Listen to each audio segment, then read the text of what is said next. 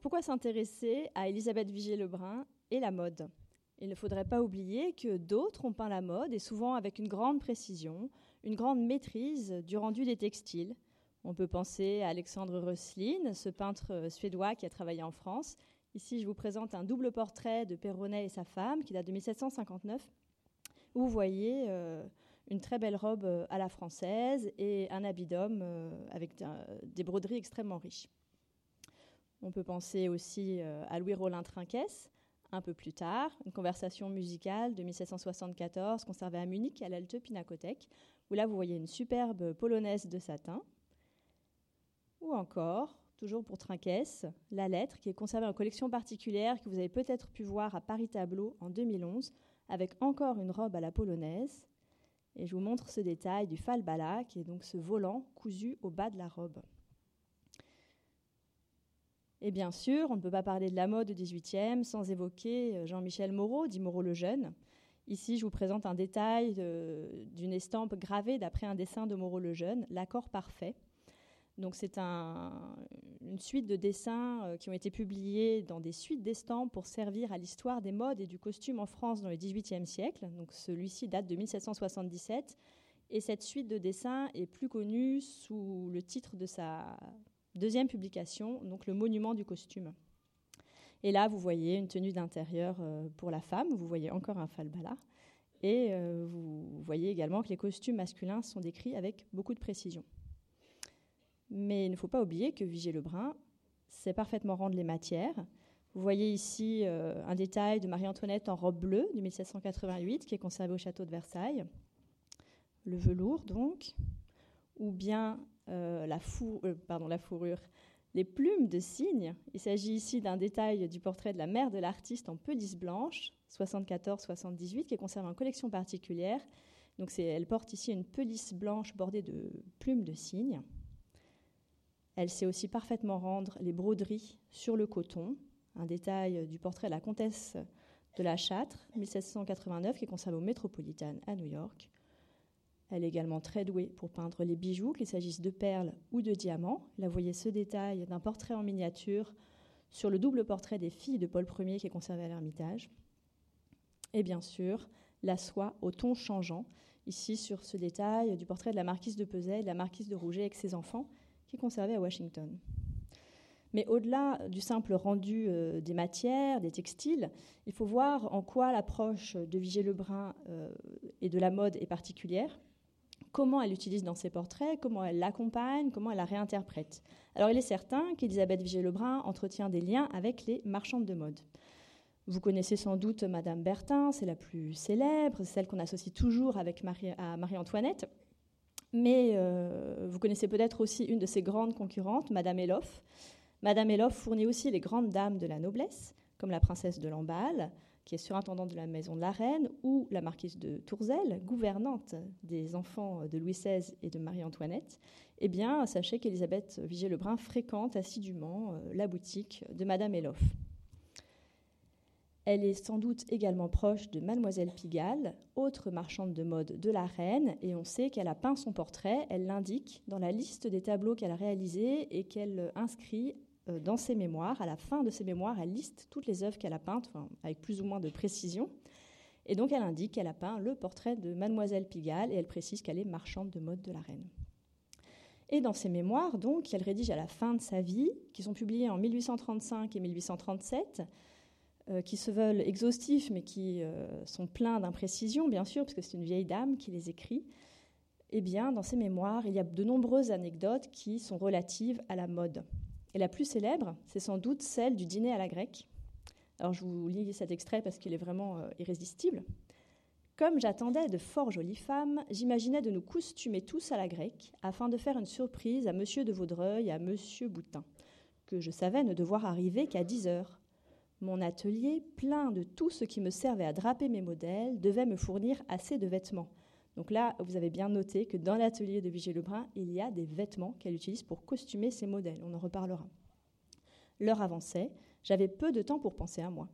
Mais comme je portais toujours des robes blanches en forme de tunique, ce qu'on appelle à présent des blouses, il me suffit de mettre un voile et une couronne de fleurs sur la tête. Et donc là, Vigée Lebrun nous indique qu'elle met des tuniques blanches, et là encore, on aura l'occasion d'en reparler.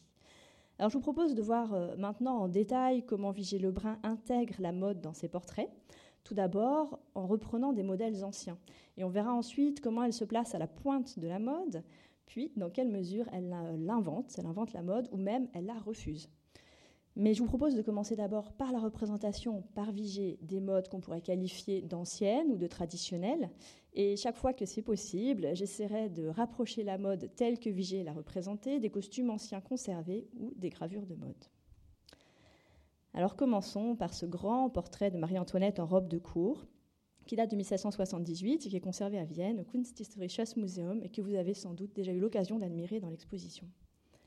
Toute jeune reine, Marie-Antoinette a envoyé son portrait à sa mère, l'impératrice Marie-Thérèse d'Autriche, qui, en juin 1777, lui écrivait Je voudrais avoir votre figure et habillement de cour.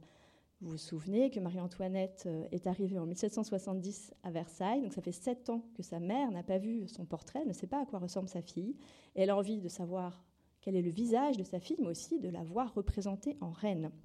Et c'est Vigée Lebrun qui va avoir cette, cette difficile euh, mission. Et voici comment elle raconte ce moment, donc dans ses mémoires. À la première séance, l'air imposant de la reine m'intimida d'abord prodigieusement. Mais Sa Majesté me parla avec tant de bonté que sa grâce si bienveillante dissipa bientôt cette impression. C'est alors que je fis le portrait qui la représente avec un grand panier, vêtu d'une robe de satin et tenant une rose à la main. C'est bien ce portrait dont il s'agit. Et donc vous voyez que la souveraine apparaît dans un somptueux habit de cour, avec des ornements dorés et une traîne. On va détailler tout ça. Donc c'est vraiment, ce sont vraiment les éléments qui constituent le grand habit. Le grand habit est formé de trois parties. On a d'abord le corps, qu'on appellerait aujourd'hui un corset, qui est baleiné, c'est-à-dire que dans le corps sont cousus des fanons de baleine extrêmement rigides, euh, il est lacé derrière, il est garni d'une pièce d'estomac, c'est-à-dire un morceau de tissu qui est cousu sur la poitrine pour le décorer. Et sur le corps, on fixe des manches constituées de rangs de dentelles qu'on appelle les petits bonhommes. Vous le voyez ici en détail. Donc c'est cette pièce triangulaire qui est sur la poitrine et vous voyez les rangs de dentelles qui forment les manches qu'on appelle donc les petits bonhommes. Et pour que ce soit plus clair, je vous montre un corps qui est conservé au musée des arts décoratifs, hein, qui date des années 1770 qui est donc entièrement baleiné.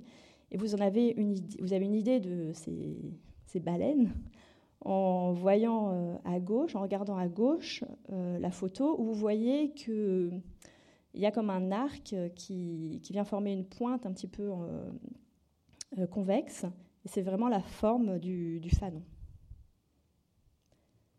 Ce corps, on le retrouve sur tous les grands habits, et ici, par exemple, sur ce portrait de la comtesse de Provence, vous voyez qu'on a la même pièce d'estomac en triangle et les mêmes petits bonhommes pour former euh, les, manches.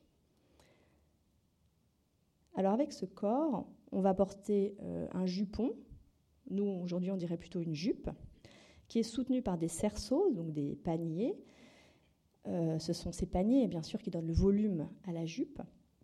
Et la jupe est accrochée, je reviens en arrière, au basque. Donc vous voyez, au bas du corps ces petits pans de tissu, euh, comme des petites lamelles de tissu. Eh bien, ce sont ces lamelles de tissu qu'on va fixer, euh, donc les basques, qu'on va fixer euh, la jupe, qui est extrêmement lourde puisqu'elle est très grande. Et alors, pour vous donner une idée de la richesse de ces costumes, voici un fragment d'un habit de Marie-Antoinette donc, euh, qui est composé de soie, de velours, de broderie, de fil d'or, de paillettes, qui est conservé au Museum of London, qui date d'environ 1780. Donc Vigée Lebrun a choisi une représentation extrêmement sobre pour cette robe, mais vous voyez qu'on peut avoir des choses beaucoup plus riches. Et avec ce corps, cette jupe, donc voici le, portrait, on va associer ce qu'on appelle un bas de robe, et ce que nous on appellerait plutôt une traîne. Et c'est ce que vous devinez sur euh, ce dessin donc, qui a été gravé euh, d'après un dessin de Moreau le Jeune, dont je vous parlais tout à l'heure, qui date de 1777.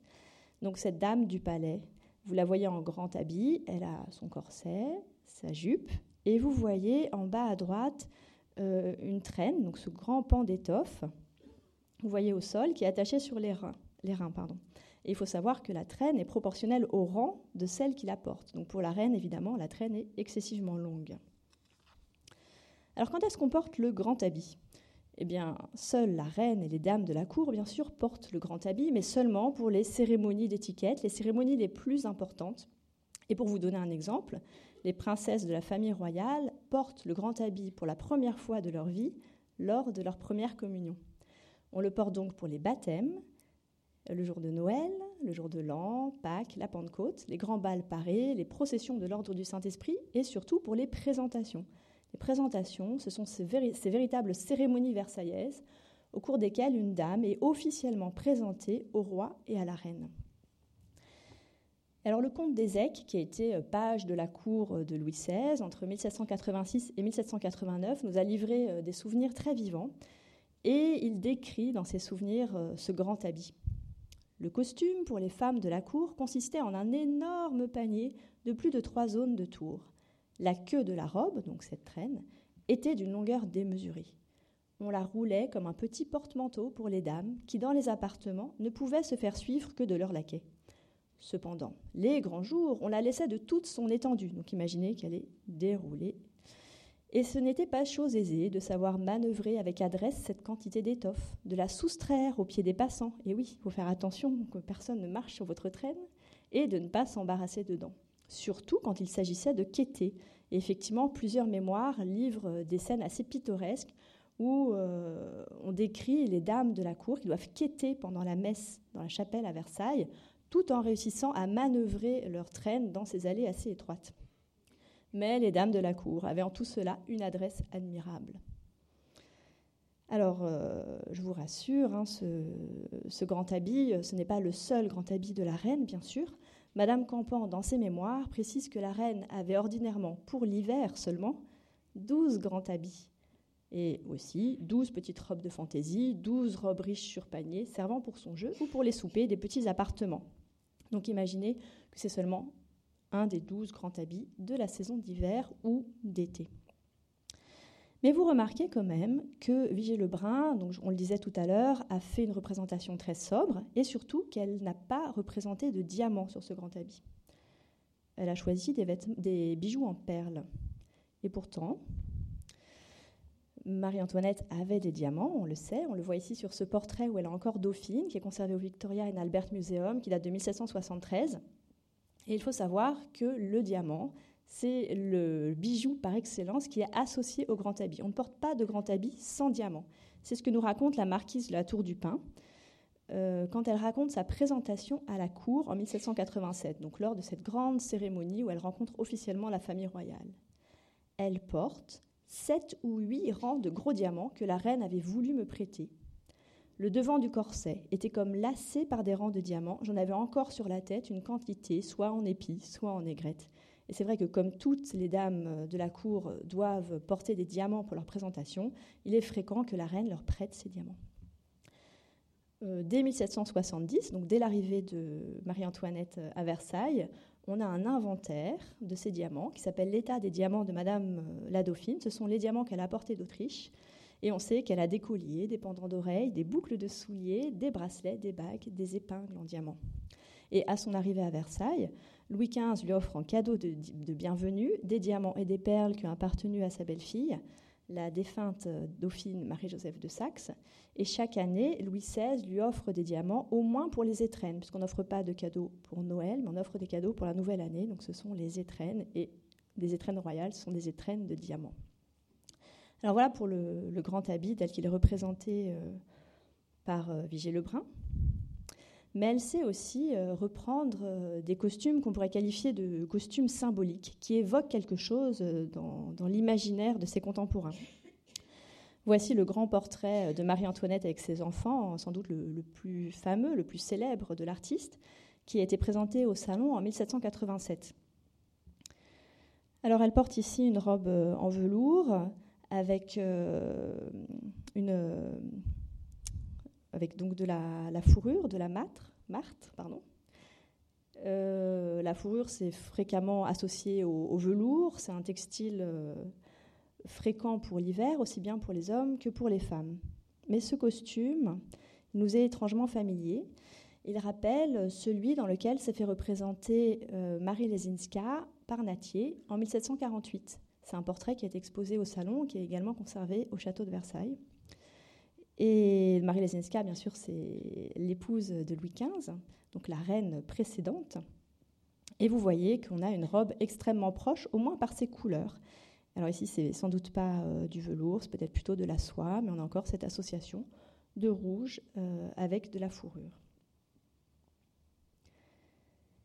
Et ici, ce n'est pas un portrait euh, de Vigée Lebrun, mais un Sius, qui est un peintre suisse qui a travaillé en France, représente ici Madame Adélaïde en 1785. Donc vous voyez que dans les années 1780, on peut reprendre des codes anciens, le code des années 40, pour représenter la reine, pour montrer qu'on est dans une certaine pérennité euh, dans la famille royale. Et c'est ce que Vigée Lebrun manie avec brio. Alors voilà pour cet hommage euh, rapide aux modes anciennes, mais Vigée Lebrun a sans doute davantage exploré euh, les innovations dans la mode. Alors ici on la voit en détail, pardon. Alors on va commencer par parler de ces innovations avec le déshabillé. Le déshabillé, rassurez-vous, ça reste très prude. Euh, c'est seulement un type euh, de vêtement qui n'est pas fait pour euh, la représentation. Donc un vêtement beaucoup plus souple, beaucoup plus simple, qu'on peut porter pour se promener ou pour rester chez soi. Marie Vigée Lebrun elle-même s'est représentée en déshabillé dans au moins deux autoportraits. L'autoportrait au chapeau de paille, dont je vous montre ici la réplique qui est conservé à la National Gallery de Londres, puisque l'original est en collection particulière, donc en 1782. Et la même année, elle se représente également en déshabillé dans cet autoportrait au ruban cerise qui est conservé au Kimball Art Museum à Fort Worth. Alors le déshabillé se porte sans corps, c'est-à-dire sans corset, ou alors avec ce qu'on appelle un corset blanc. C'est un corset qui n'est pas baleiné, donc il est beaucoup plus souple, beaucoup plus léger. Les manches sont bouffantes, alors, je vais vous montrer une autre image. Les manches sont bouffantes, l'encolure est largement décolletée, on a une collerette bouillonnante de forme ronde et un haut falbala. Vous reconnaissez le falbala, qui est ce volant cousu au bas de la robe, c'est-à-dire un grand volant. Le tissu, c'est généralement de la mousseline de coton, occasionnellement de soie. Et la mousseline, selon le dictionnaire de Ferraud, donc un dictionnaire euh, qui date de 1788, la mousseline, c'est une toile de coton fort clair. Donc pensez bien que la couleur est importante. Et pour ces déshabillés, on a généralement des couleurs claires, essentiellement du blanc. Donc je vous le disais, c'est réservé aux appartements privés, aux promenades. Et surtout, ça évoque une pièce de lingerie, puisque ce vêtement qui s'enfile d'une seule pièce, on l'appelle aussi la chemise. C'est ce qu'on peut porter sous une robe. C'est aussi le vêtement qu'on peut utiliser pour dormir. Donc il faut imaginer bien que mettre euh, ce vêtement en coton, qui est d'un seul tenant, contrairement à la robe, qui, vous l'avez compris, est composée de plusieurs pièces, contrairement à aujourd'hui, hein, euh, bien ce vêtement d'un seul tenant en coton, il est assez transgressif puisqu'il évoque euh, un sous-vêtement ou quelque chose qu'on réserverait à son intérieur. D'abord parce que c'est le coton, c'est une matière qui n'est pas noble, et parce que c'est un vêtement extrêmement simple. Euh, aujourd'hui, on appelle robe un, vêtement qui est d'une seule pièce, hein, qu'on enfile euh, par la tête. Mais euh, au XVIIIe siècle, quand on parle de robe, il s'agit bien d'un assemblage de plusieurs morceaux. Alors, il y a aussi une dimension économique à ce vêtement, puisque la mousseline de coton est fabriquée de manière industrielle en Angleterre à partir de 1779, et elle devient bien meilleur marché, elle devient beaucoup moins chère, et à partir des années 1780, elle envahit le marché euh, français. Et 1780, c'est justement l'année où le déshabillé euh, fait fortune. Tout le monde commence à porter euh, des robes en chemise. Donc c'est ça qui est vraiment important, c'est que le déshabillé est d'un seul tenant. Il ne s'ouvre pas sur une jupe. Et on le porte avec une ceinture sous les seins. Alors ici, je vous montre une planche de la Galerie des modes et costumes français qui est vraiment la revue de mode euh, des années 1780. Euh, Donc vous voyez une chemise à la reine à manches attachées. Et vous allez voir que Vigée Lebrun euh, a volontiers décliné ce modèle de robe. Elle raconte dans ses mémoires qu'elle dépensait très peu pour sa toilette. Je cite On me reprochait même trop de négligence, car je ne portais que des robes blanches, de mousseline ou de, nylon, de linon. Pardon. Et je n'ai jamais fait faire de robes parées, que pour mes séances à Versailles, donc pour les robes parées Comprenez des robes à la française, des robes à l'anglaise, des robes à la polonaise, des robes en plusieurs morceaux. Ma coiffure ne coûtait rien, j'arrangeais mes cheveux moi-même et le plus souvent je tortillais sur ma tête un fichu de mousseline. Dans tous mes portraits, enfin, je me suis peinte ainsi, excepté celui qui est au ministère de l'Intérieur, où je me suis costumée à la grecque. Donc on retrouve euh, son goût pour le costume à la grecque. Mais euh, il ne faudrait pas croire que Vigée Lebrun a inventé ce style, hein, loin de là.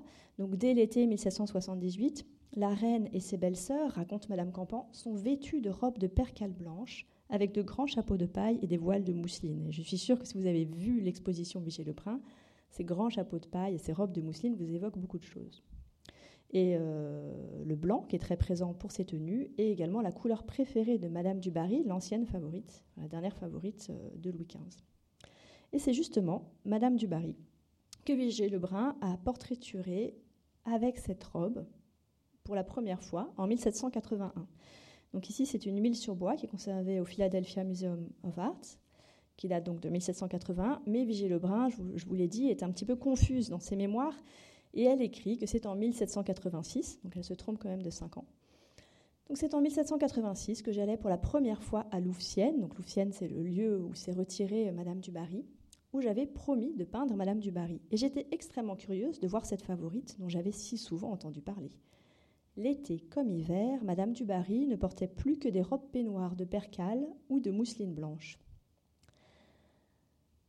Alors on peut dire que Madame du Barry est la première dame de la cour à oser se faire peindre en déshabillé, et je voudrais quand même rajouter un, ajouter un bémol, c'est qu'on peut aussi dire qu'en 1780, euh, Madame du Barry n'est plus une dame de la cour, puisque vous le savez, euh, après la mort de Louis XV, elle a dû quitter la cour et donc se retirer à Louvciennes. Alors cette, cette robe, on la voit ici aussi dans les collections du musée de Manchester. Vous voyez que c'est une version extrêmement proche, donc on n'a pas le falbala en bas, mais on a les manches resserrées, euh, le décolleté et le volant euh, autour euh, de la poitrine. Voici une autre version de la robe en chemise qui est conservée en France. C'est le seul exemplaire qui est conservé en France au musée de la toile de Jouy à Jouy en Josas. Elle est plus tardive, elle date plutôt des années 1790, mais elle est aussi en mousseline de coton. donc vous voyez que là, on n'a pas le volant autour euh, du cou et que les manches sont collantes. Donc c'est aussi une évolution dans cette robe. Mais on retrouve, cette robe, ici, sur euh, le portrait de la comtesse de Provence qui est en collection particulière, qui est dans l'exposition. Un détail euh, des manches où vous voyez le ruban bleu qui resserre la manche par transparence, donc ça c'est extrêmement délicat la même robe sur la duchesse de Polignac qui est conservée à Weddesdon Manor. Et ici, c'est un ruban rose qui resserre euh, la manche. Je vous montre que c'est exactement la même robe. Voilà, donc en rose et en bleu. Et une petite variante avec la robe peignoir. Donc là, vous voyez que l'encolure est ouverte et resserrée par un ruban. Donc ici, c'est le portrait euh, de la duchesse de Polignac qui est conservé au château de Versailles, qui date de 1782. Un détail de, cette ouverture. Et on a la même euh, version de la robe peignoir sur le portrait de Madame de Lamballe en 1782, également au château de Versailles. Donc euh, le col forme un V et est resserré par, par un ruban. Donc de manière ici plus ou moins chaste hein, en fonction des, modèles. Et donc vous voyez qu'en fait, à part cette différence de l'encolure, la robe extrêmement proche, avec euh, une manche, une emmanchure assez basse et euh, des manches bouffantes. Alors à partir du moment où on parle des robes en chemise, on ne peut pas faire l'économie de raconter le scandale du salon de 1783.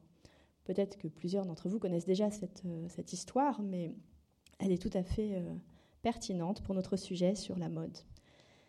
Au salon de 1783, euh, Vigée Lebrun présente un portrait de la reine en chemise, donc portant cette robe. Vous avez vu qu'elle était extrêmement à la mode, que Madame du Barry s'est déjà fait peindre avec cette robe en 1781.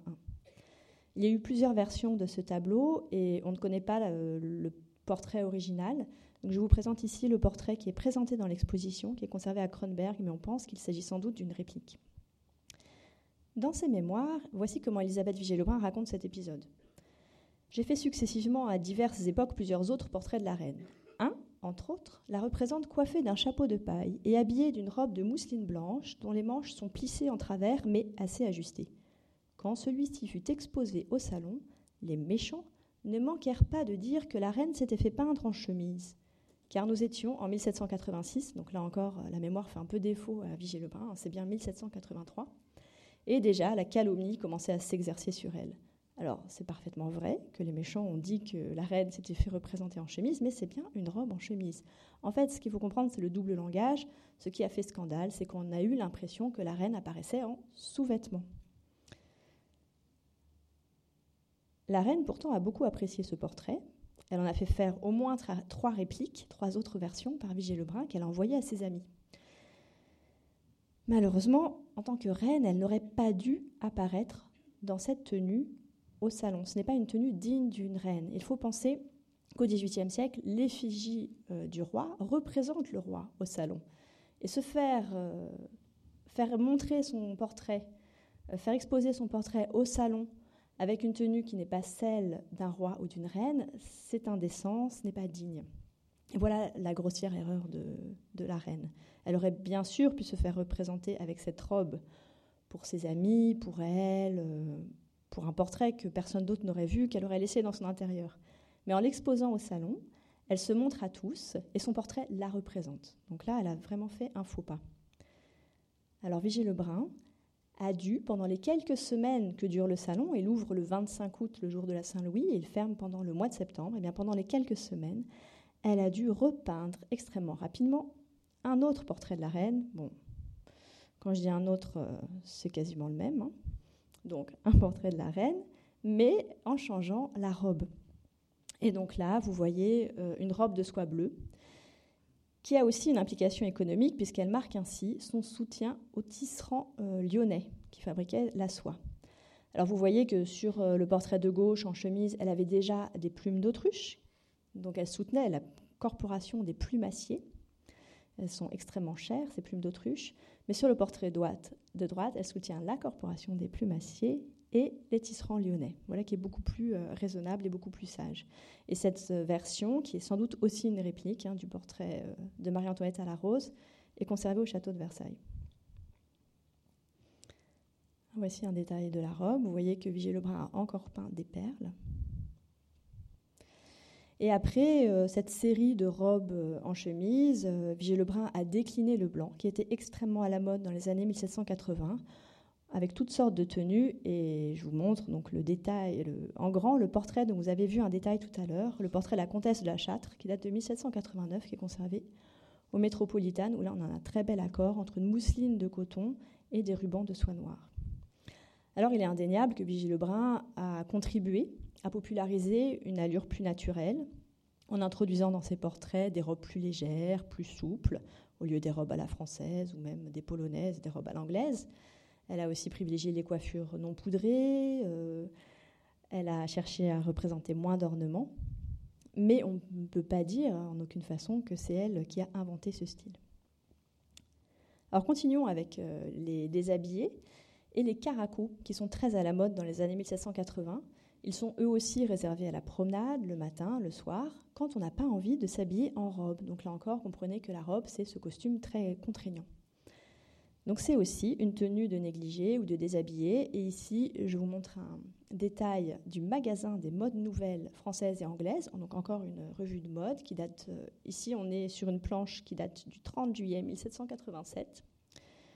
Et je vous présente un caraco en pierrot de taffetas couleur col de canard vert changeant et jupe de linon blanc. Le caraco en pierrot, c'est ce... donc le caraco, c'est cette sorte de, petite veste hein, assez courte avec des basques, donc ces pans qui sont euh, à l'arrière euh, du caraco. Mais quand il est dit en pierrot, c'est que les basques sont rejetées vers l'arrière et souvent euh, très plissées ici pour le pierrot.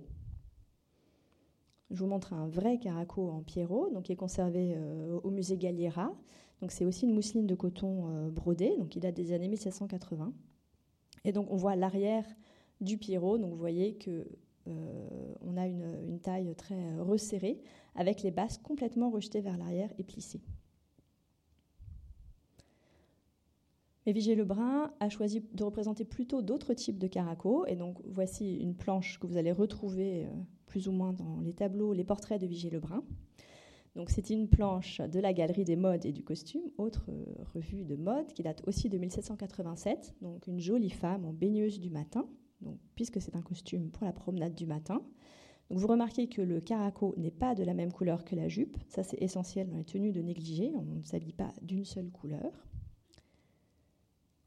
Et voici un véritable caraco conservé hein, qui date de 1780-1785. On est encore en mousseline de coton. Il est également à Galliera. Et donc là, vous voyez que les basques sont répartis autour du caraco, mais pas du tout rejetés vers l'arrière. Et c'est ce type de caraco qu'on retrouve par exemple dans le portrait de la comtesse de Ségur, qui date de 1785, qui est conservé au château de Versailles. Alors ici, on peut qualifier ce caraco de caraco à l'anglaise. Un détail. Il a un collet avec un large revers et un double rang de boutons sur la poitrine. Donc des caractéristiques qu'on va voir dans la mode à l'anglaise dont je vais vous parler dans un instant. Et on peut constater qu'il est très proche d'une gravure de mode du magasin des modes nouvelles françaises et anglaises, toujours de 1787. Ici un caraco de satin violet à parement et à collet de satin rose, jupon de satin rose garni de gaze blanche. Donc là, on n'a pas un double boutonnage, mais vous voyez qu'on a le même type de basque et un collet à, large revers. En détail. Et c'est encore le même type de caraco qu'on retrouve sur le portrait de la baronne de Crussol en 1785, qui est conservé à Toulouse, au musée des Augustins.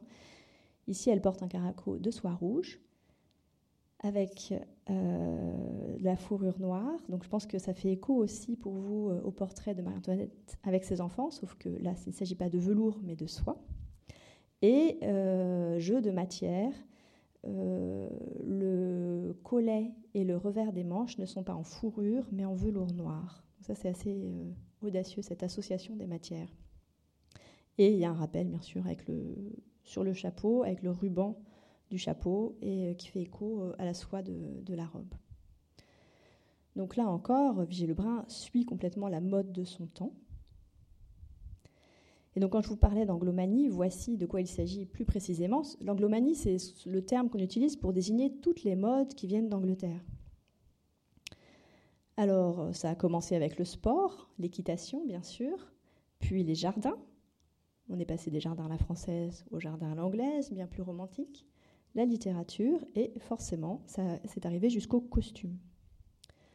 Alors voici la robe à l'anglaise. La robe à l'anglaise se porte sans panier, donc elle est beaucoup moins large. À partir du moment où j'ai dit que c'était une robe, pensez bien qu'elle est composée de plusieurs parties que je vais vous détailler. Donc elle est portée sans panier, euh, mais avec une tournure. La, la tournure, c'est une sorte de rembourrage qu'on va attacher autour de la taille pour donner du volume à la jupe. Alors, le terme officiel, c'est un cul. Euh, cette robe à l'anglaise, elle est portée à partir des années 1780, euh, dès 1781. Elle est très ajustée à la taille, elle est cintrée dans le dos, et elle est donc composée de deux pièces, une robe de dessus, qu'on peut appeler aussi un manteau de robe, qui s'agrafe sur la poitrine avec une queue traînante, sans pli dans le dos. Et cette robe, donc vous voyez qu'elle est boutonnée devant, et vous voyez deux boutons sur euh, l'arrière, derrière le coude, euh, qui marquent en fait euh, la limite de ce manteau de robe. Puisque cette robe, elle est très largement ouverte sur la jupe. Et ce qui est troublant, ce qui est difficile à voir pour nous, c'est que la jupe est exactement de la même couleur que le manteau de robe, contrairement aux tenues de négligé. Les manches sont collantes, donc contrairement par exemple à la robe en chemise qu'on a vue, sans plis et elles sont boutonnées au poignet. Plus largement, on peut dire que cette mode, elle est inspirée du costume masculin. Et donc la robe en redingote euh, en est un exemple euh, parfait, avec ce large col. Euh, c'est aussi une mode beaucoup plus confortable, puisqu'on n'a pas de, de, panier. Alors ici, voici une planche donc, du magasin des modes nouvelles françaises et anglaises, qui date de 1786. Donc une redingote d'homme de drap à trois grands collets, à grand revers, doublé de satin violet. on a vu dans les caracos précédents, et en particulier le caraco de la marquise de, Madame de Ségur, pardon, que l'inspiration euh, de l'Angleterre était présente hein, chez Vigier Lebrun, mais elle ne représente pas à proprement parler de robe à l'anglaise. On peut déceler cette euh, influence de l'Angleterre en fait dans ses portraits de voyage, ce qu'elle fait en exil, avec sont des portraits euh, beaucoup plus touchants, rapides, mais dans lesquels finalement on a peu de costumes, puisque ce sont juste des portraits en buste. Donc voici cet autoportrait de l'artiste en costume de voyage, 1789-1790. C'est un pastel qui est conservé à New York en collection particulière, que vous pouvez voir dans l'exposition. Et donc vous reconnaissez euh, le, rabat, euh, le large rabat, euh, avec cette forme qui évoque la redingote. Ou ici, le portrait du fils de la duchesse de Polignac, donc elle représente en 93-94. C'est également un pastel qui est conservé au Louvre, au département des arts graphiques. Mais ici, je ne sais pas si on peut, parler si on peut vraiment parler d'inspiration anglaise, puisqu'elle représente véritablement des costumes de voyage. Donc il y a un aspect très pratique. Là où Vigée Lebrun s'en est vraiment donné à cœur joie, c'est dans le domaine de la mode à la turque. Alors quand on dit mode à la turque, il ne faut pas imaginer précisément la Turquie, mais plutôt un Orient très large, complètement fantasmé, qui va de la Pologne à la Turquie. La robe à la turque, voici comment la, décrire. Ce sont d'abord des manches courtes. Vous voyez ici euh, ces manches roses qui s'arrêtent juste en dessous de l'épaule. Elle est longue, elle traîne derrière. Et surtout, le manteau de robe, donc cette partie qu'on accroche sur la poitrine et qui vient au-dessus d'une jupe, le manteau de robe contraste avec euh, la couleur euh, de, la, de la jupe. Donc ici, vous voyez qu'on a un manteau de robe rose qui contraste avec un corsage jaune et la jupe, euh, vous ne la voyez pas. Alors, voici ce que nous dit le magasin des modes nouvelles françaises et anglaises en 1787. Dans cette revue de mode, il y a des planches de mode, des gravures de mode, mais il y a aussi des commentaires. Alors voici le commentaire de novembre 87. Il n'y a pas encore un an, lorsque nos dames se paraient, elles ne portaient que des robes dont les jupons étaient pareils. Elles ne se fussent jamais permis alors de les diversifier, parce qu'en effet, alors elles n'avaient point encore admis pour parure les robes à la turque. Quelle différence aujourd'hui Ce n'est plus guère qu'avec les robes à la turque, ce n'est plus guère qu'avec des jupons de couleurs différentes et même des corsets de couleurs différentes qu'elles se parent. Là, vous avez compris que le rédacteur euh, du magasin des modes nouvelles est très choqué de cette association de couleurs différentes au sein d'une même robe. Puisqu'ici, on n'est pas véritablement dans le négligé, on est dans une véritable robe avec plusieurs pièces, mais on choisit délibérément des couleurs différentes pour la même robe. Donc, dans cette robe à la turque qui illustre ce commentaire, euh, vous voyez donc la, différence des, couleurs. On est en 1787, mais Vigier Lebrun, beaucoup plus tôt, plus de dix ans auparavant, a déjà représenté le costume à la turque. Alors ici, il faut bien penser qu'elle ne représente pas la mode de son temps, mais plutôt quelque chose qui relève du déguisement.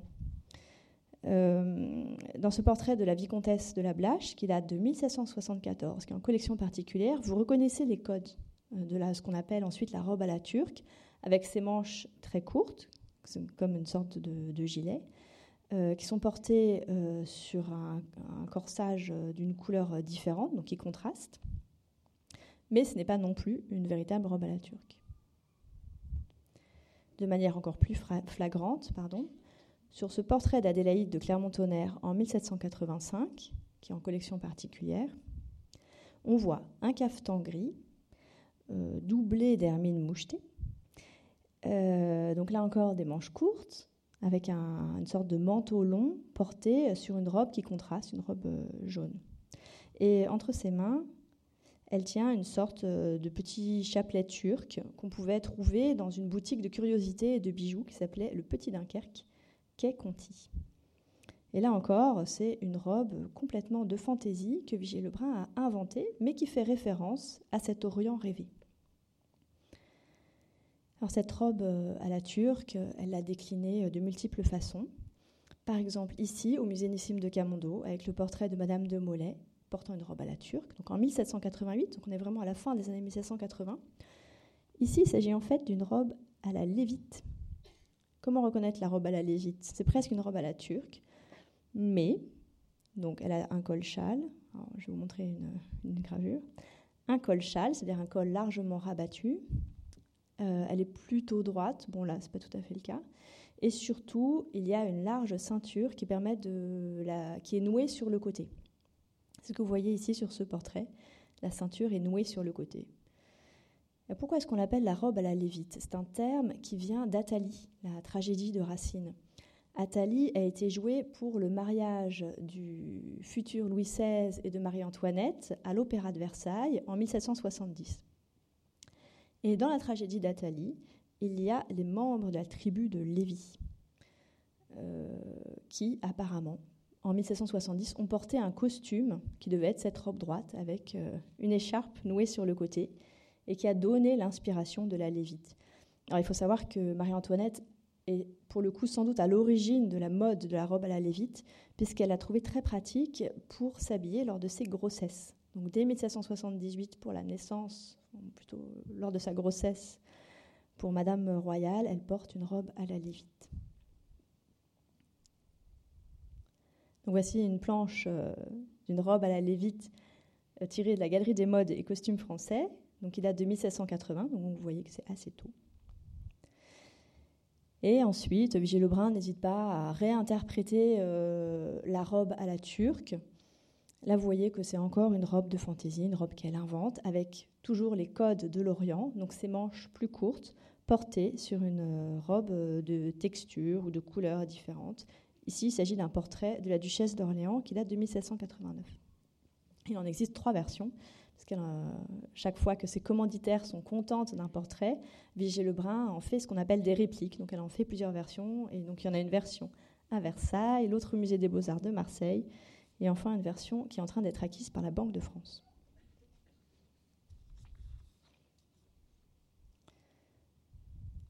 Et donc ici, euh, encore une déclinaison de cette robe à la turque avec des manches euh, courtes, toujours une robe qui contraste, l'écharpe qui est nouée sur le côté, donc peut-être un peu comme la robe à la Lévite. C'est le portrait de la comtesse Skavronskaya, qui est conservé au musée Jacques Marandré et qui date de 1790. Alors, sur toutes ces robes, vous avez peut-être remarqué que Vigée Lebrun choisit souvent le même type de coiffure cette coiffure euh, avec les cheveux coupés sous les oreilles et de longues mèches qui tombent sur les épaules. Cette coiffure, en fait, ce n'est pas du tout une invention de Vigée Lebrun. Donc, vous la voyez ici sur Marie-Antoinette en chemise, la comtesse de Provence. Donc, vous voyez, euh, les cheveux sont coupés assez courts et comme bouffants autour de la tête, et puis des boucles assez travaillées. Là, sur le portrait de la duchesse de Lamballe, le portrait de Madame de Polignac, vous voyez, c'est toujours la même coiffure ou encore le portrait de la comtesse de Mailly en 1783. Nous sommes ici au début des années 1780 et toutes ces dames se sont coiffées à l'enfant. L'enfant, c'est la coiffure que Marie-Antoinette, encore une fois, a adoptée au moment de la naissance du dauphin. Après la naissance de sa fille, Madame Royale, en 1778, aucun problème, Marie-Antoinette a conservé ses cheveux. Mais après la naissance de son deuxième enfant, en 1781, elle a souffert d'alopécie, c'est-à-dire qu'elle a perdu ses cheveux. Et pour résoudre euh, ce problème euh, assez dramatique, hein, quand il faut se coiffer et être en représentation euh, quotidiennement, son coiffeur, le fameux Léonard, a eu l'idée de couper ses cheveux. Donc la coiffure qu'on appelle à l'enfant connaît un énorme succès juste après 1781 et elle est adoptée par toutes les dames de la cour. Elle est très à la mode jusqu'en 1785 et c'est vraiment quelque chose de très pratique pour dater un portrait. Si vous voyez cette coiffure, vous pouvez être sûr que c'est la première moitié des années 1780. C'est une coiffure qui a aussi euh, favorisé l'adoption des chapeaux. pardon, je reviens en arrière, vous allez voir que je crois qu'elles ont toutes des chapeaux ou des bonnets.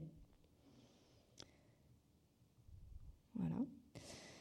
Euh, et donc là encore, il ne s'agit pas du tout d'une mode que Vigée Lebrun a lancée, mais plutôt de quelque chose qu'elle a accompagné, puisqu'elle représente essentiellement euh, des dames de la cour dans ces années-là. Alors, puisque nous avons beaucoup parlé des femmes, un petit peu de parité, mais ce sera moins, moins équilibré. Hein.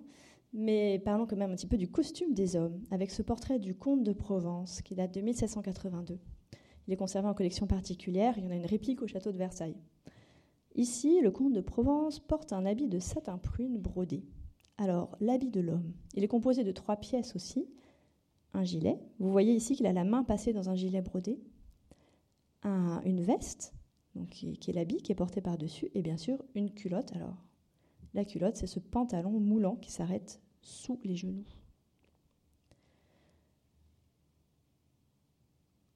On peut mettre en rapport, et c'est ce qu'a proposé Pascal Gorga Ballesteros dans le catalogue de l'exposition Vigier Lebrun. Elle a fait un essai sur la mode et Vigier Lebrun, dont je vous recommande la lecture, et donc elle le met en rapport avec euh, cette pièce de textile qui est conservée au musée Galliera. C'est un satin de soie prune avec des broderies. C'est un habit qui n'est pas coupé. Donc avant euh, le travail du tailleur, le brodeur travaille sur la pièce textile où il va broder tous les éléments. Donc ici, vous avez euh, peut-être une poche et des boutons. Et donc c'est cette euh, planche textile que le tailleur reçoit et qu'il découpe ensuite pour assembler son habit. Et vous voyez que les couleurs, les motifs sont très proches. Et donc on peut considérer que Vigier Lebrun, quand elle a peint ce portrait du comte de Provence, a été extrêmement réaliste. Elle suit aussi la mode en représentant euh, ces gilets euh, blancs brodés qui sont tout à fait à la mode dans les années 1780. Donc ici, vous avez un portrait de Monsieur de Vézelay qui date de 1775, donc on est même encore plus tôt. Et je vous présente en regard un gilet de taffetas de soie brodé qui est conservé au musée Galliera qui date de 75-90, c'est assez large. Euh, sur le portrait peint par Vigier, vous voyez que le gilet est brodé de paillettes. Et puis, à mesure qu'on avance dans le temps, les années 80, on prône vraiment euh, davantage de simplicité, euh, des motifs proches de la nature. Et voilà pourquoi on a abandonné les paillettes sur le gilet que je vous présente pour des motifs floraux, végétaux et simplement du fil de soie. C'est tout aussi riche, c'est tout autant de qualité, mais ça reste plus simple. Alors, vous aviez envie de voir un, habit d'homme en entier. Donc, en voici un. Avec le prince Othon de Nassau-Siegen, un portrait qui date de 1776. Donc, on est assez tôt ici. Il est conservé à Indianapolis. alors, ici, vous voyez que c'est un habit en velours. Donc, vous voyez euh, les trois pièces le gilet, la veste, la culotte. Ce costume est assez ancien. Alors, on le voit parce que la veste est assez longue, les pans descendent assez bas en arrière.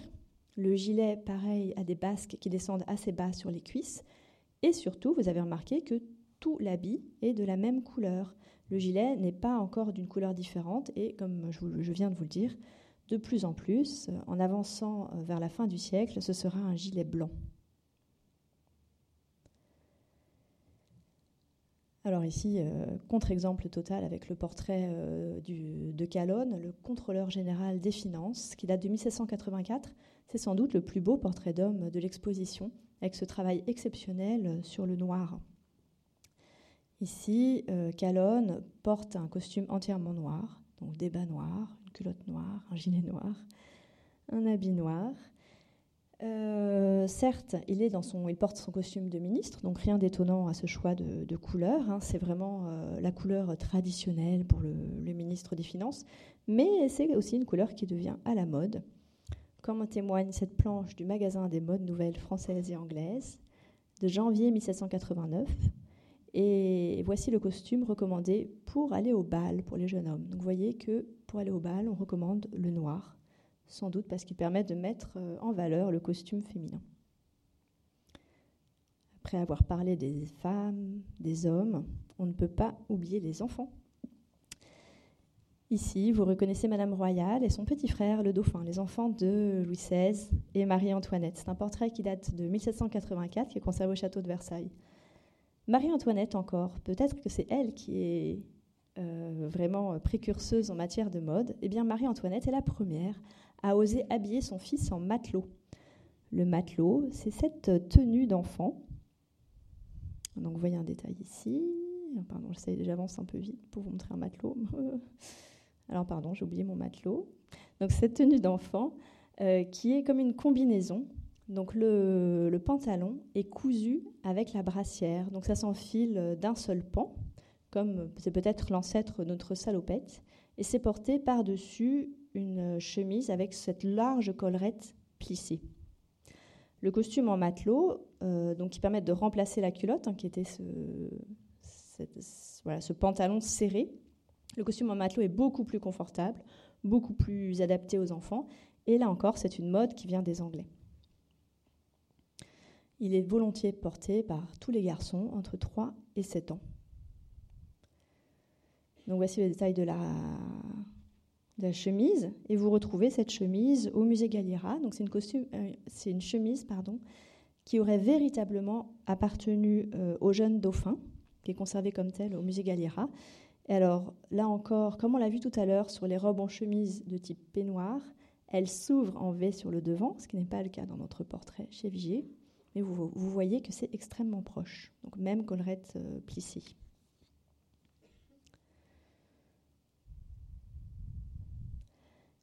Alors ici, ce n'est pas un portrait de Vigée, pardonnez-moi, c'est un portrait d'une de ses amies, euh, Anne-Rosalie Filleul.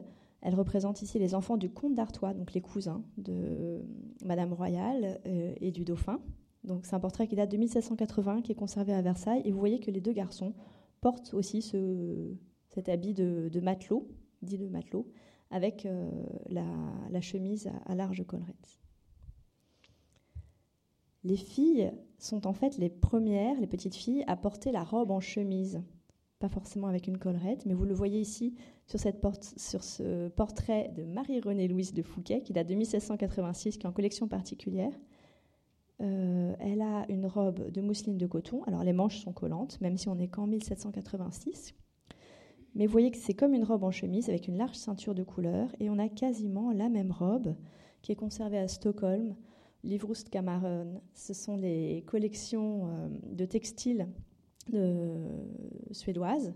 Et donc ici, cette robe, elle date de 1775, donc elle est plus proche. Mais je trouvais que c'était intéressant de faire le rapprochement, surtout en termes de couleur. C'est quasiment, euh, vous voyez, la même robe avec cette large ceinture de satin vert. Alors on a vu que euh, Vigée Lebrun finalement euh, suit la mode. Elle n'en est pas euh, l'inventeuse, contrairement parfois à ce qu'elle aimerait dire. Mais on pourrait dire à l'inverse qu'elle n'hésite pas à inventer des costumes. On l'a déjà vu aussi avec toute sa série de costumes à la turque où elle est assez euh, innovante, puisqu'on a vu que dix ans avant les gravures de mode présentant des costumes à la turque, eh bien, elle fait ce qu'on pourrait plutôt qualifier de turquerie. Donc elle invente des sortes de déguisements qui évoquent l'Orient.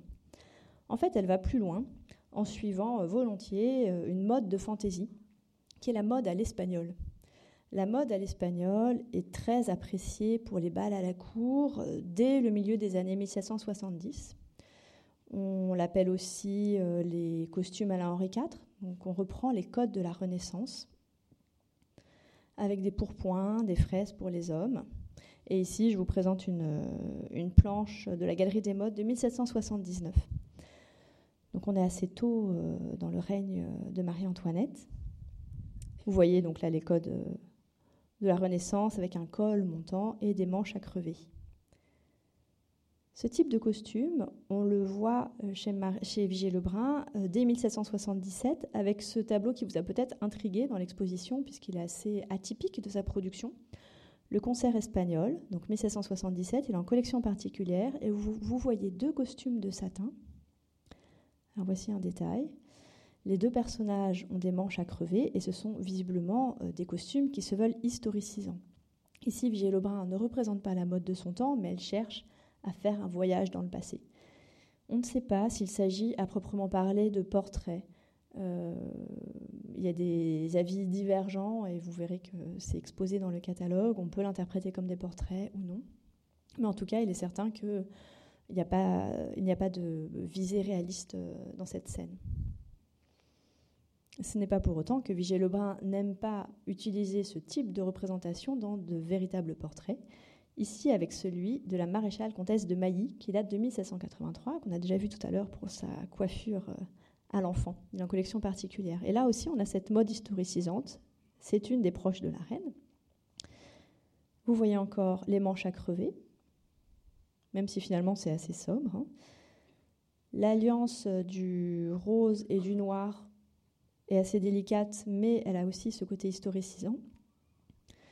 On le retrouve par exemple chez Reynolds avec le portrait d'Henrietta Somerset de Sir Watkin Williams Wynne, qui est conservé à Cardiff, qui date de 1769, donc presque les années 1770. Et là, on peut aussi qualifier ce style de costume à la Vandyck. Donc il y a aussi vraiment un regard vers les Flandres, avec ses costumes noirs, ses larges collerettes et encore euh, des, manches à, crever. Petite excursion, mais on est quand même à la limite de ce style, avec la duchesse de Gramont-Cadrousse. Ici, c'est un portrait qui date de 1784. Alors, ce qui peut nous faire penser à ce style historicisant, c'est l'alliance des couleurs, bien sûr, hein, le noir et le rouge, même si ici, je pense qu'on est un petit peu à la marge de ce style, puisqu'on est plus vers quelque chose euh, qui évoque un côté rustique, quelque chose de paysan, le, chapeau de paille, le panier de fruits. Mais vous allez voir que ça s'inscrit dans un ensemble général. alors à propos de la duchesse de Gramont-Cadrousse, Vigée Lebrun nous raconte dans ses mémoires qu'elle ne pouvait souffrir la poudre. Alors je vous fais euh, un petit retour sur la coiffure. La poudre, c'est bien sûr la poudre qu'on met sur ses cheveux, puisque ce n'est pas être habillé que de sortir sans poudre sur ses cheveux. J'obtins de la belle duchesse de Gramont-Cadrousse qu'elle n'en mettrait pas pour se faire peindre. Ses cheveux étaient d'un noir d'ébène. Je les séparais sur le front, arrangés en boucles irrégulières. Après ma séance, qui finissait à l'heure du dîner, la duchesse ne dérangeait rien à sa coiffure et allait ainsi au spectacle. Une aussi jolie femme devait donner le ton. Cette mode prit doucement, puis devint générale. Alors là encore, vous voyez que Vigée Lebrun, qui adore se mettre en valeur dans ses mémoires, nous laisse croire que c'est elle qui a inventé euh, le fait de porter ses cheveux naturels, d'arrêter de mettre de la poudre. Euh, bon, certes, on apprécie beaucoup Vigée Lebrun, elle a beaucoup de qualités, mais elle a aussi tendance à beaucoup se mettre en avant et euh, on ne peut pas lui, reconnaître toutes les vertus. Elle suit plutôt euh, une tendance générale vers davantage de naturel et davantage de simplicité. Et donc là, vous voyez qu'on retrouve l'accord de couleur. Donc après cette petite excursion, on revient bien dans notre style historicisant avec le portrait de Madame Perregaux, qui est extrêmement euh, séduisant avec cette pose euh, et le personnage qui ouvre un, rideau. Donc les dates de 1789, il est conservé à la Wallace Collection à Londres. Donc vous voyez encore un goût manifeste pour la Renaissance. Ici, on a une, fraise hein, qui serre le cou euh, de notre personnage, une toque de velours, des plumes, des rubans. Alors certes, on pourrait dire qu'on est aussi dans le goût pour euh, l'Angleterre, avec euh, ce caraco qui vous évoque peut-être un caraco à l'anglaise, mais c'est surtout, en fait, par l'alliance des couleurs, une évocation de la Renaissance. Alors, il est vraisemblable que Madame Perregaux n'a jamais porté ce costume. Hein comme tous les costumes précédents qu'on a vus, pardon, ce sont des costumes d'invention. Peut-être qu'ils existaient dans son atelier, on ne le sait même pas, mais plus vraisemblablement, euh, ils ont été inventés sur la toile. Et ici, euh, on termine euh, la période avec le portrait de la princesse Radziwill, qui date de 1802, qui est conservé aux États-Unis en collection particulière. Donc vous voyez qu'on va beaucoup plus loin dans le siècle. Et là encore, une robe de velours noir, et surtout ce col qui monte à la Vandyck et une écharpe rouge à la taille. Donc toujours l'alliance du rouge et du noir qui évoque la Renaissance et euh, le petit détail euh, du col. Donc un portrait beaucoup plus simple qui finalement euh, reprend les codes de la mode directoire, donc avec une robe droite, une ceinture nouée sous la poitrine. Donc vous voyez que Vigée suit la mode de son temps, mais elle, a toujours un regard vers l'histoire et la Renaissance. Donc il y a tout un aspect de sa production qui est comme ça tourné vers le passé, mais de manière totalement fantasmée et inventée. Alors je voudrais, pour terminer, vous parler de la manière dont Vigée travaille dans son atelier. Tout à l'heure, elle nous a raconté dans ses mémoires que dans son atelier, que son atelier pardon, était plein de tout ce qui lui servait à draper ses modèles et devait lui fournir assez de vêtements on imagine qu'effectivement, euh, il y a beaucoup de choses dans son atelier qu'elle utilise volontiers et réutilise. Et par exemple, le mantelet noir. Il y a effectivement beaucoup de choses qu'on retrouve d'un portrait à l'autre chez Vigée Lebrun. Ici, ce mantelet, on le voit sur le portrait de la duchesse de Polignac, donc 1782. C'est le même mantelet, la même année, qu'elle utilise pour peindre son autoportrait au ruban cerise. Deux ans plus tard, le mantelet est toujours là. On le retrouve sur le portrait d'une dame pliant une lettre qui conserve à Toledo, le portrait présumé de la comtesse du Barry de Cérès. Donc vous voyez qu'il est toujours utilisé de la même manière, elle est drapée, euh, passe euh, au-dessus des, des, coudes. Il est encore sur l'autoportrait de Vigée Lebrun au chapeau de paille, toujours porté de la même manière. Et elle l'utilise également pour peindre sa belle-sœur, Madame Vigée, en 1785. Donc sur une période euh, de trois ans, on voit ce mantelet ressurgir cycliquement. Alors certes, euh, c'est normal d'avoir des accessoires qu'on aime, mais vous voyez que finalement, elles ne se renouvellent pas beaucoup. Autre exemple, je ne vais pas vous faire la démonstration avec tous les accessoires de Vigie Lebrun, rassurez-vous, mais autre exemple avec le chapeau de paille. Le chapeau de paille de Madame du Barry, avec ses plumes d'autruche. Vous le retrouvez aussi sur la tête de la princesse de Lamballe, avec encore des plumes d'autruche. Ici, il est sur la tête de la duchesse de Polignac, avec des fleurs des champs. Et il va aussi très bien à Madame Elisabeth, la sœur de Louis XVI, avec encore des fleurs des champs. Alors là encore, on a une formule hein, que Vigée Lebrun euh, décline euh, volontiers et réutilise. Et quand même, je vous montre un véritable chapeau de paille. Il faut savoir que les chapeaux de paille sont extrêmement, les chapeaux de paille du XVIIIe siècle sont extrêmement rares, c'est extrêmement fragile. Et il y en a un qui est conservé euh, dans les collections françaises au musée des arts décoratifs. Donc celui-ci date véritablement du XVIIIe siècle. Il est en très bon état de conservation. Vous voyez qu'il a encore euh, son ruban de soie brodé de paille, c'est extrêmement délicat. Il est en fait beaucoup plus riche et beaucoup plus orné que ceux que Vigée Lebrun a peints. Et puis, euh, plus largement, euh, Vigée Lebrun, on pourrait penser qu'elle considère ses modèles un peu comme des poupées à découper. C'est-à-dire qu'elle a une silhouette et puis elle peut l'habiller de diverses façons. Alors voici le portrait de Madame Elisabeth, alors euh, la version qui est à droite en paysanne est conservée au château de Versailles, mais à gauche il s'agit d'une réplique de l'original. L'original est en collection particulière, et la réplique est aussi en collection particulière. Cette version en robe bleue, c'est sans doute la première version. Et sur euh, la version originale qui est en collection particulière, il y a même un voile qui cache la poitrine de la pudique Madame Elisabeth.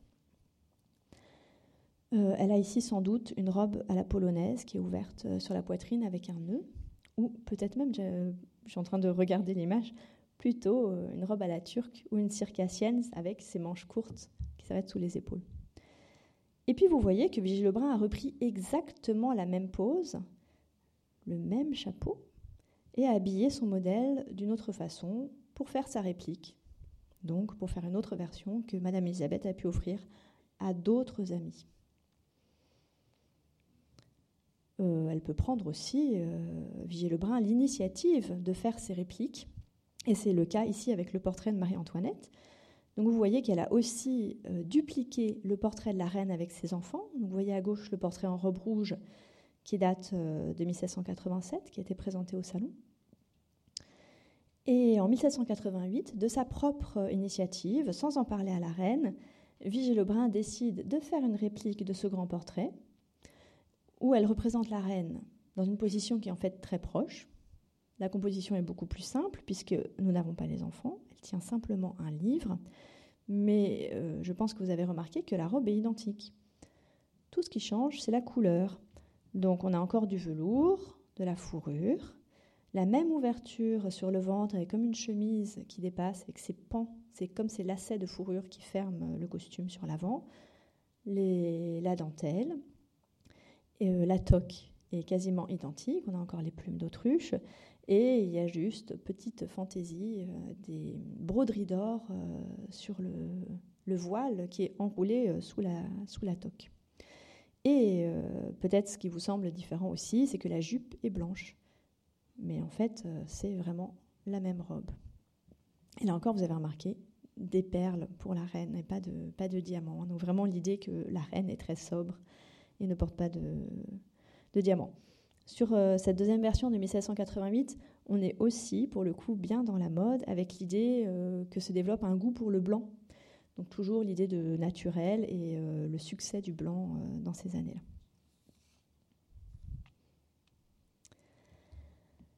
Alors pour conclure, j'aimerais qu'on se demande si en fait Vigée Lebrun, peut-être que Vigée Lebrun n'aime pas la mode.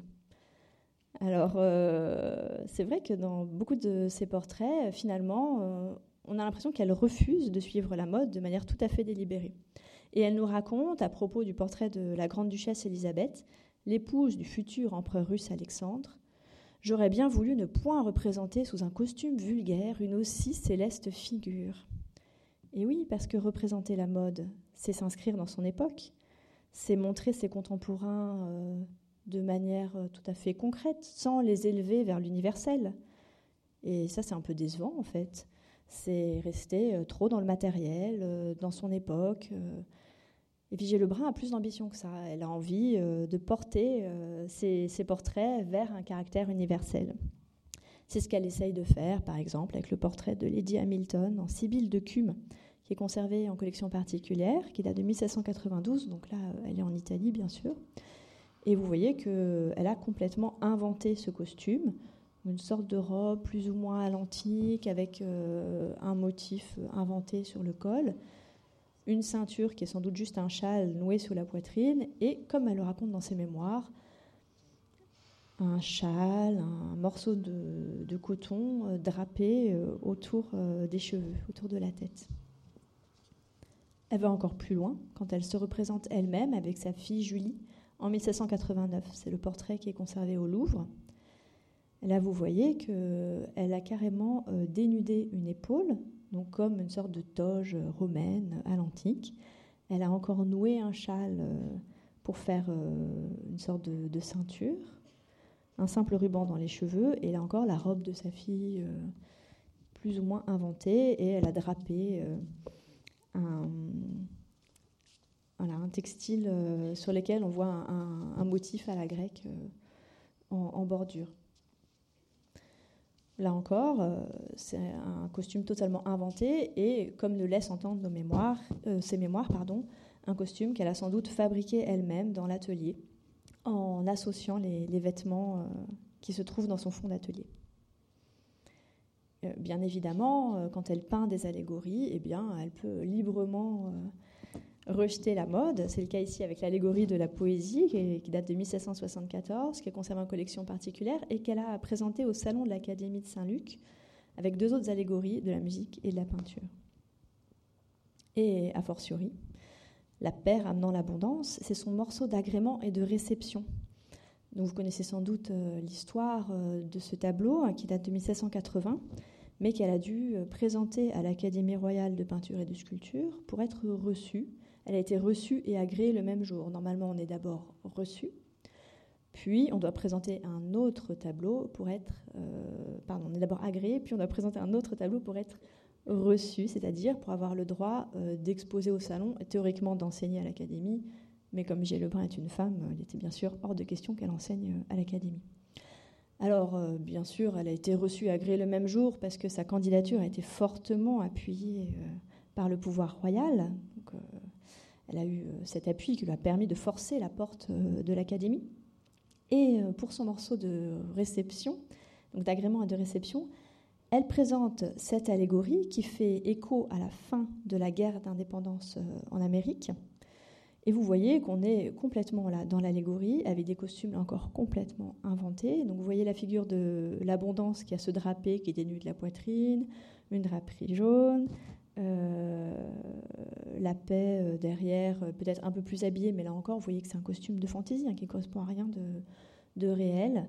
Et elle s'en donne à cœur joie dans le, rendu des textiles, des matières, mais elle ne cherche absolument pas à représenter un costume réel. Et bien sûr, vous me direz, et vous aurez raison, que c'est bien normal, puisqu'elle ne représente pas une scène réelle, elle n'est pas dans la réalité.